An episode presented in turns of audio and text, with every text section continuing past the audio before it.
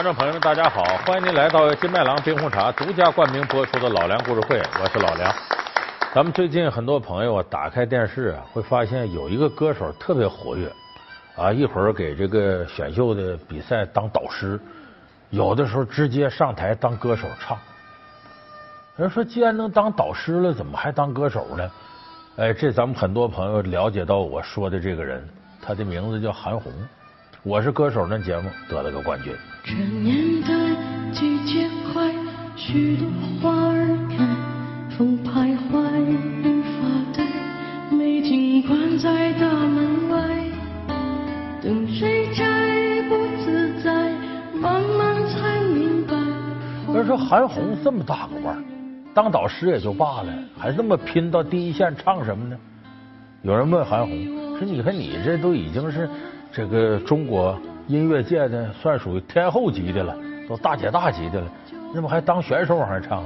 韩红说：“我呀，缺钱呐，我得接广告，我还得接节目，多挣点钱。”说到这儿，有的朋友说：“怪了，韩红这么大腕还缺钱吗？”哎，咱们今天就给大伙说说这韩红为什么缺钱。他是中国歌坛重量级歌手，具有鲜明的嗓音和外形。他也是积极的公益使者，常年奔走在公益的道路上。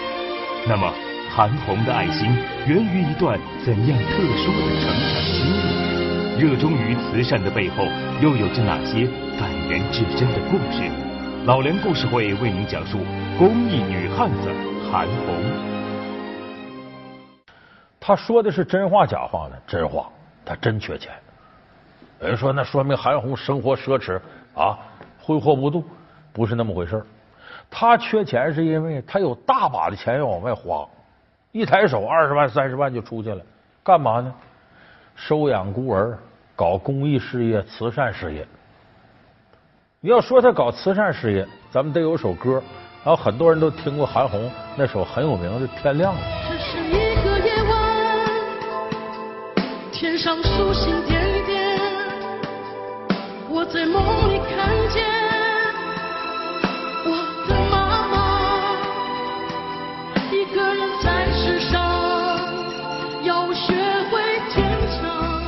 这个歌就是韩红做公益慈善事业的起点。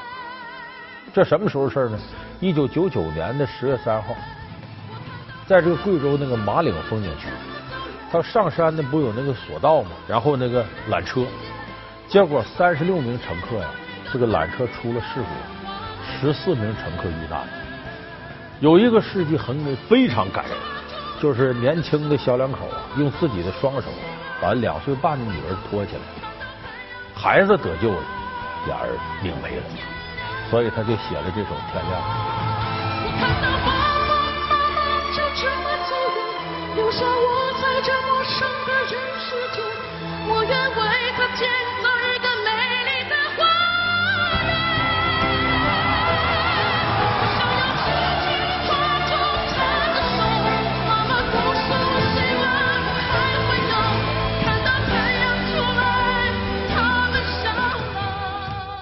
那么一开始他创作呢很不顺，因为他没有切身感受。那尽管说这母爱父爱人人都有，但是很难有这个现场的那种感觉。所以韩红跑到了这个风景区，就坐了一趟这个缆车。韩红呢，我们都说挺胖，在缆车到中间时候左右晃，他没坐过，他害怕。这晃荡这功夫，他往下看，那底下那么老深，当时他就觉得，哎呦我这太吓人了，一恐惧连着那种无助，他一下子就找到了人在遇到困难时候那种感觉。多么渴望别人能来救他，而自己父亲母亲用自己温暖的双手把他托起来，顿时感觉就找到了。那么这个歌写出来之后呢，很受欢迎。韩红就想，这个慈善事业呀，帮助这些需要帮助的人，这事很重要。那韩红后来成立一个叫呃韩红救灾后援团，哎，就是他组织了一个以自己名字命名的救灾的团队。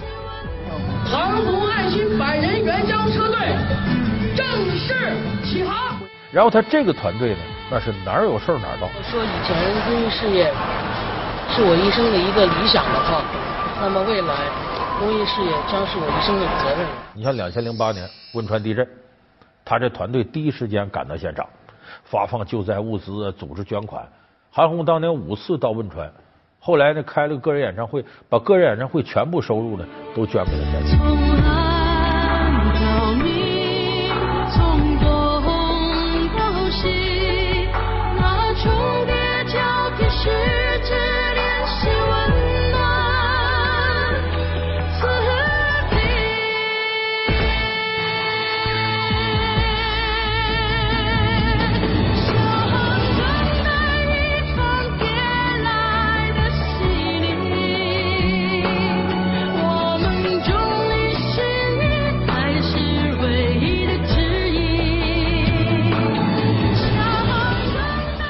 而且韩红在这个慈善事业这方面很玩命。怎么玩命呢？我们知道，二零一零年呢，甘肃舟曲发生了泥石流事件，哎，当时灾区情况很危急。韩红这个救援团队是早晨四点钟，就天还黑着呢，从兰州出发，开车往这个舟曲走。走了两个多小时的时候，出事了。他坐那吉普车啊，转弯，一下子撞到这隔离墩上，啪就侧翻了。翻了之后，他滚了两滚，直接就栽到沟里去了。韩红当时就在吉普车最底下、最底下的位置。很多同行说：“完了，这人完了。”结果没想到的是，这车里的人把天窗打开往外爬，韩红自己爬出来了，表示他没啥事儿。大伙一看，他脸上、身上没有外伤，说别有内伤。一看半边身子都肿了，肋骨也疼的厉害。说你干脆吧，这离兰州两小时车程，咱赶紧回来，就就治病吧。韩红说那不行啊，带这么多物资呢，你那边灾区人还等着呢，没事，我能挺住。接着又驾驶着车往舟曲去。到舟曲那地方救灾的不有那医疗队吗？给一检查，万幸啊轻微脑震荡。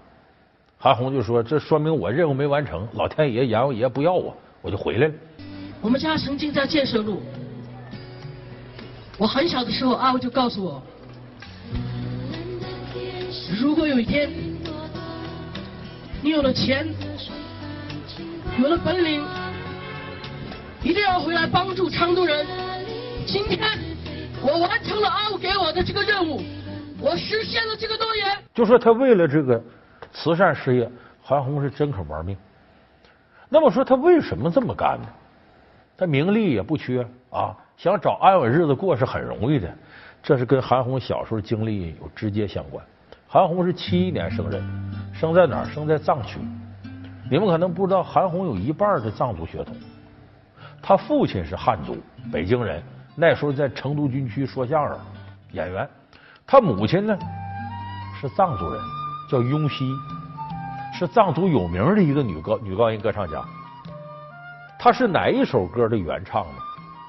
藏族的原唱的，我一哼哼那是北京的金山上光芒。有可能说这不彩蛋卓玛的，不是，最早原唱是雍熙。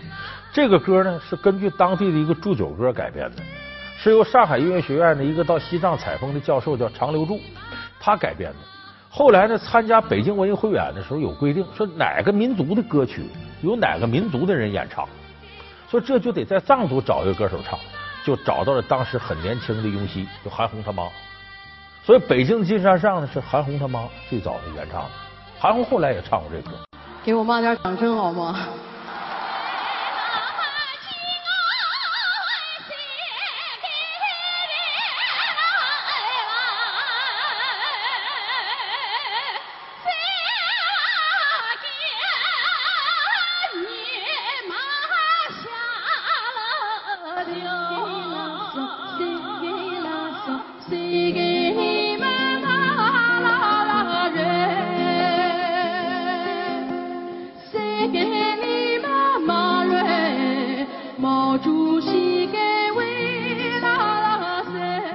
韩红六岁的时候，他爸爸得病去世了。你想家里的担子都搁到雍熙一个人肩上了，他得挣钱养家呀，所以经常出去演出。那没招，这就得把孩子上学都托付给老师。所以他有些小朋友吧，不理解这事儿，经常笑韩红。那你看你没爹了，完了妈还不管你，不野孩子吗？韩红那阵就跟小朋友关系处的很差，也很叛逆。你要说我说急了，咱动手就打架。这样呢，总惹祸。每一次韩红他妈演出回来，都得把韩红骂一顿，教训一顿。你怎么这么不听话呢？我容易吗？结果这娘俩就顶上了。他九岁那年呢，韩红他妈做了个举动，说我也管不了你了，太操心了。因为那个时候呢，韩红他妈又走了一步，又再婚了，所以韩红跟这继父处不到一块去，总吵架。其实他吵架的方式也是提醒他妈，你得注意我的感受。后来韩红九岁的时候呢，这个他妈把韩红呢送到北京，送到他奶奶身边。这个事儿呢，韩红当时也挺抵触。你想想，在藏区生活了九年。又离开自己母亲，所以他心情很低落。但是这九年呢，他不白过。你看韩红后来很多歌，像《喜马拉雅》呀，像《家乡》啊，《天路》，都有藏族的影子。黄昏，我站在高高的山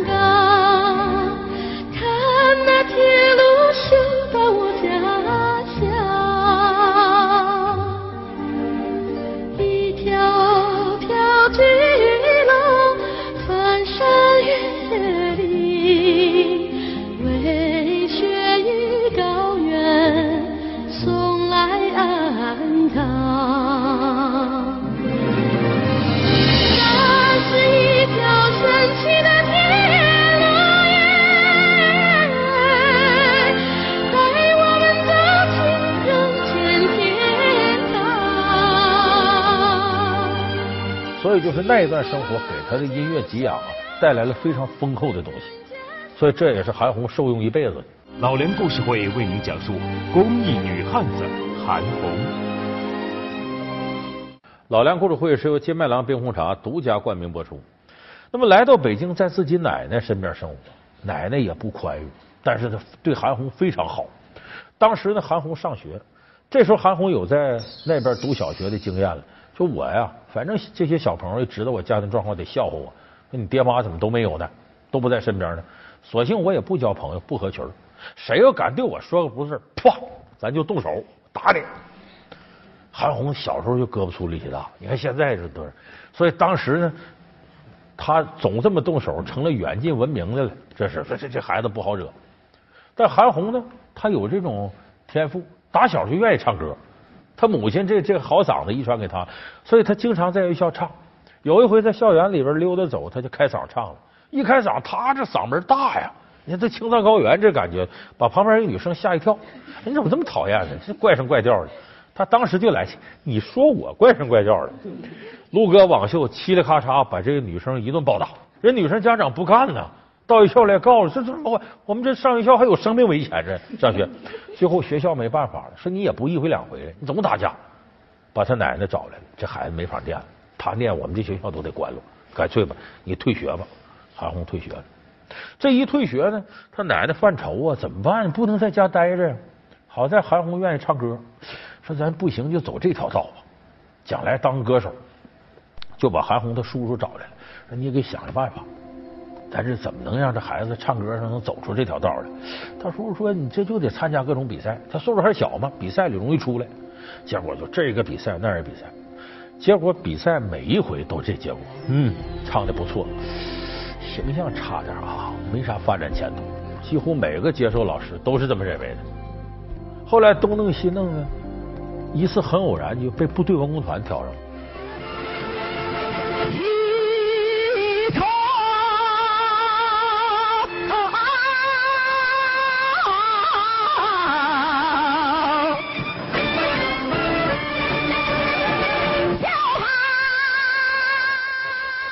部队工一听这嗓子不错啊，部队文工团把他挑上，挑上韩红乐坏了，说这回可算能唱歌唱出来了。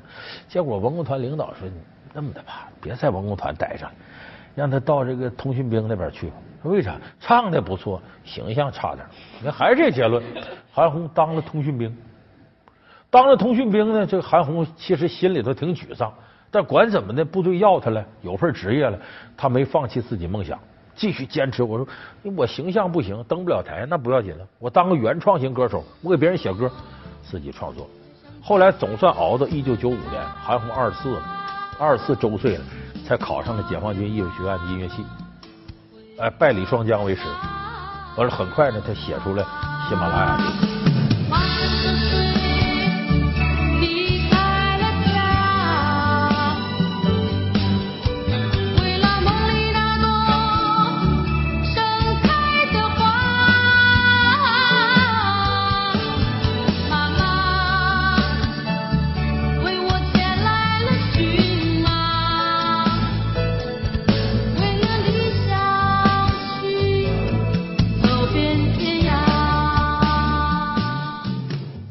假如说有人欣赏说拍 MV，他那时候没啥名气，谁给他出钱呢？自个儿出钱，他哪有钱？没钱。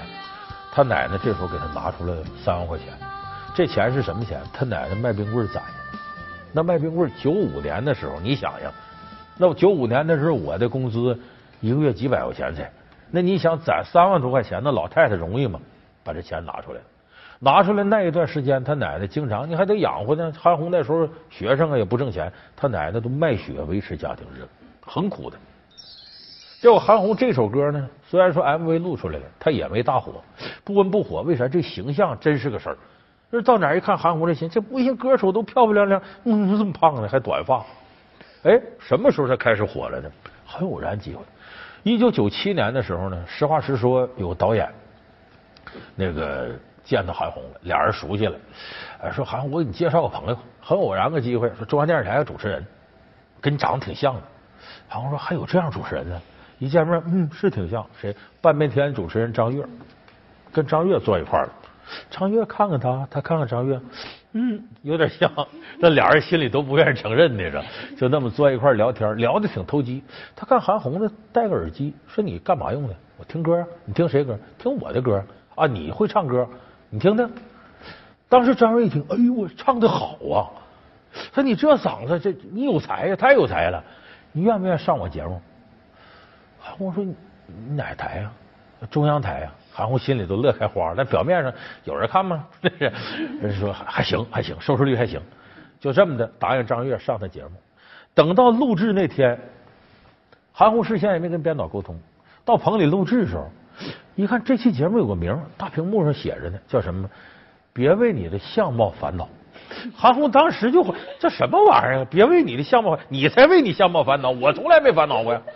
可是这时候呢，已经进了棚，都定好了，他也不忍心在这时候，你说扭头就走也对不住人呢。说都谁录呢？张悦是主持，女嘉宾是这个韩红，男嘉宾是谁呢？李琦，就东北一家人里那老头就这仨人坐一块儿不要为你的相貌烦恼。你这期节目火了，这收视率腾腾就起来了。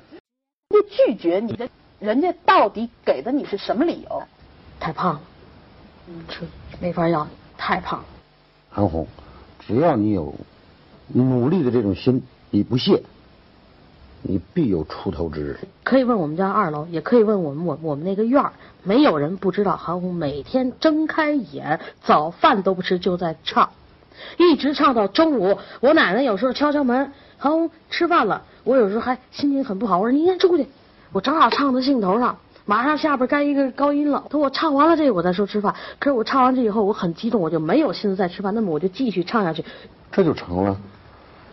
你起码是一个人一个人的，你你再告诉他们，你再成功。谢谢。你会成，你你还一举成名，不鸣则已，一鸣惊人。你看弄得我好像是算命先生似的，不是？看这一篇一接过去，历史，今天咋办？就这一篇一篇往过接，你老想这事儿，那还把人想死了。不能想我人家唱啊，好啊，挣脱你的绳索。所以这期节目播完了不久，就有人找到韩红，就说我们听了你在里边唱的歌了。你虽然长得，但是歌唱真好。就这么的找韩红录制这个碟片。韩红第一首碟片出来叫《雪域光芒》。里边主打歌就是我的家乡在日喀则，那里有条美丽的河。这家乡是这里的一个主打歌。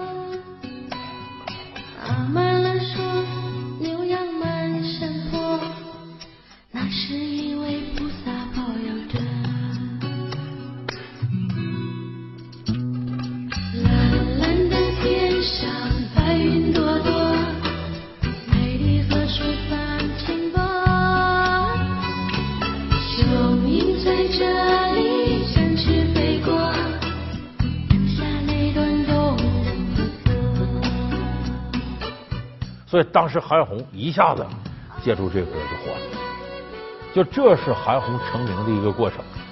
那当然，你最后成了这样的腕儿了，形象就不是问题了。可是，一开始韩红走的这条曲折道路，恐怕是绝大多数歌手没经历过。现在我们看很多歌手，形象上都能立得住，是不是在唱功上值得商榷？韩红正好倒过来，唱功无可挑剔，但形象可挑剔地方太多了。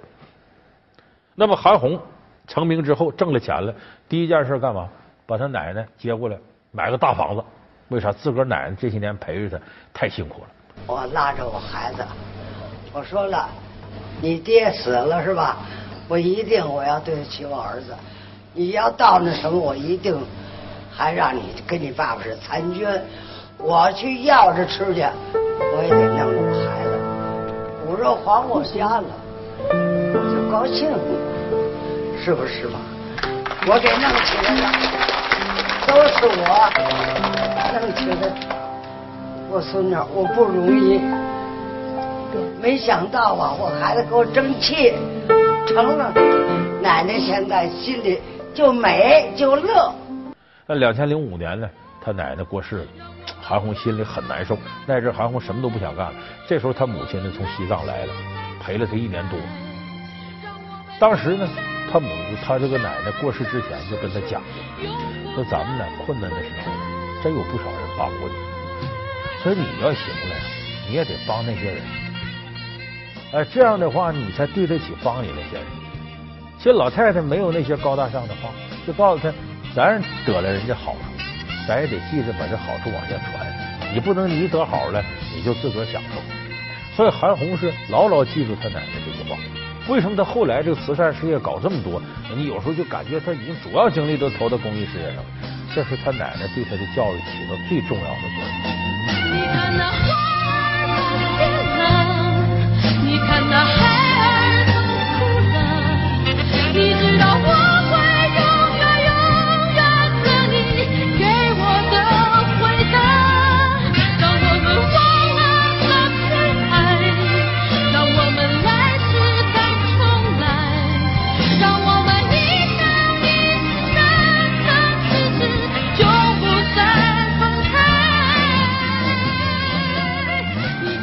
现在你看韩红，呃，当年我说马岭事故那个孩子，韩红把他收养，在那之后，韩红陆续收养了二百多个孤儿，还参加这么多慈善事业。你琢磨琢磨，养活二百多个孩子，公益事业说掏钱就掏钱。